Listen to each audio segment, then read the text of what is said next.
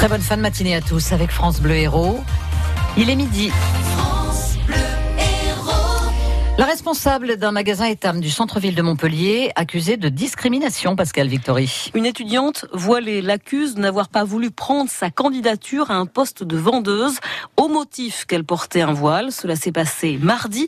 Elle le dénonce dans une vidéo postée sur Twitter qui depuis a été vue près de 200 000 fois, Salam Daoui. La vidéo de la jeune fille a été mise en ligne mardi. En fait, il y en a deux qui durent chacune un peu plus de deux minutes. L'étudiante qui porte un hijab sur la tête explique qu'elle s'est présentée pour déposer une candidature spontanée à un poste de vendeuse. Ce à quoi la responsable lui aurait répondu Non, mais c'est une blague, j'espère que vous n'êtes pas sérieuse. Avant d'expliquer qu'elle est elle-même féministe et non pas raciste et qu'elle n'accepte pas les femmes voilées. L'étudiante qui dit vivre en France depuis cinq ans confie qu'elle en a eu les larmes aux yeux, qu'elle rend publique son histoire pour témoigner des difficultés que peuvent rencontrer les musulmanes voilées. Et en passant, elle appelle au boycott de la marque. La marque, justement, a réagi très vite. Dès hier, le directeur général a diffusé un communiqué pour expliquer qu'Etam s'oppose fermement à toute forme de discrimination et précise qu'il a présenté ses excuses à la jeune femme. Une enquête interne est ouverte et en attendant, la responsable du magasin a été mise à pied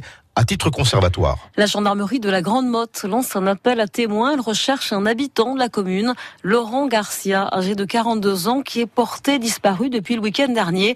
Sa voiture a été retrouvée, repêchée dans le port. Il s'avère que c'est lui qui l'a poussé. Il a été filmé par les caméras de vidéosurveillance. Depuis, il a disparu. Disparition qualifiée d'inquiétante par les gendarmes de la Grande Motte. La députée montpelliéraine de la France insoumise, Muriel Arissiguet, qui préside la commission d'enquête parlementaire sur les groupuscules d'extrême droite poursuit ses auditions. Elle entend aujourd'hui le secrétaire d'État au numérique, Mounir Majoubi, et l'avocate montpelliéraine, Sophie Mazas. Une nappe d'hydrocarbures d'une dizaine de kilomètres a été localisée dans la zone où le cargo italien a fait naufrage à 300 kilomètres de La Rochelle. Cargo hein, qui contient plus de 2000 tonnes de fioul lourd et des matières dangereuses, mais qui aurait brûlé pendant l'incendie.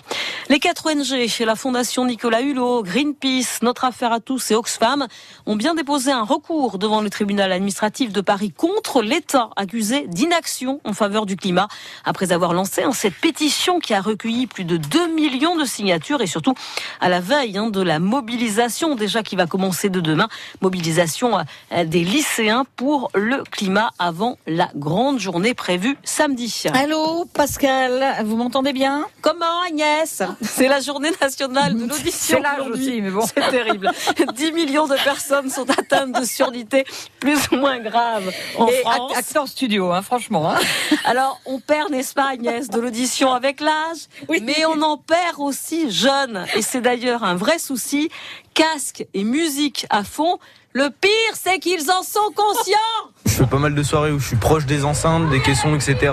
De suite, ça tape un peu sur les oreilles. Puis avec les écouteurs tous les jours, ouais, ça aide pas. Je fais souvent répéter aux gens ce qu'ils disent et euh, au bout d'un moment j'arrive pas à comprendre, ben, je laisse tomber, je leur demande même plus de répéter. Répéter, faire répéter, ouais, de temps en temps. Genre euh, quand je suis trop loin ou qu'il y a une conversation de loin, là ouais, j'ai du mal. Peut-être la musique trop forte dans les écouteurs ou même euh, en week-end ou quoi, sur des murs de son quoi, ça frappe. J'aime trop ça pour pouvoir m'arrêter pour l'instant. Sentimentalement, genre je pense que la musique c'est quelque chose de très fort et moi ça me fait vibrer d'écouter tout simplement de la musique. Du coup, quand j'écoute fort, ça m'ambiance encore plus, je suis encore plus dans le délire et tout ça. Je sais qu'il y a beaucoup de parents qui disent à leurs enfants de ne pas trop mettre la musique fort, mais bon, euh, disons que nous on est après dans notre monde musical, donc euh, on écoute la musique à fond. On n'en prend pas conscience après, c'est sûr qu'il y a des faits, quoi. C'est réel. Je sais pas si grand monde en a quelque chose à faire, s'il entend mal ou pas. Surtout quand on est jeune, on en a un peu rien à faire. Et puis du coup, hein, aujourd'hui, le CHU de Montpellier organise une journée de dépistage auditif. C'est gratuit. Un rendez-vous jusqu'à 17h dans le hall de l'hôpital Guy de Chauliac à Montpellier. Tous les espoirs français reposent désormais sur les épaules des footballeurs rennais. En huitième de finale, retour de la Ligue Europa, ils vont essayer de finir le travail et de se qualifier face à Arsenal. Ils ont gagné le match aller 3 à 1. Les jeunes du MHSC, les U19, s'arrêtent là, battus en Coupe d'Europe des jeunes battu à Chelsea 2 à 1. Et puis les basketteuses de Latte, elles sont qualifiées. C'est une première pour le club. En demi-finale de l'Euroleague, elles ont sorti Charleville-Mézières. Elles seront opposées soit à Lyon, soit à l'équipe de Gérone.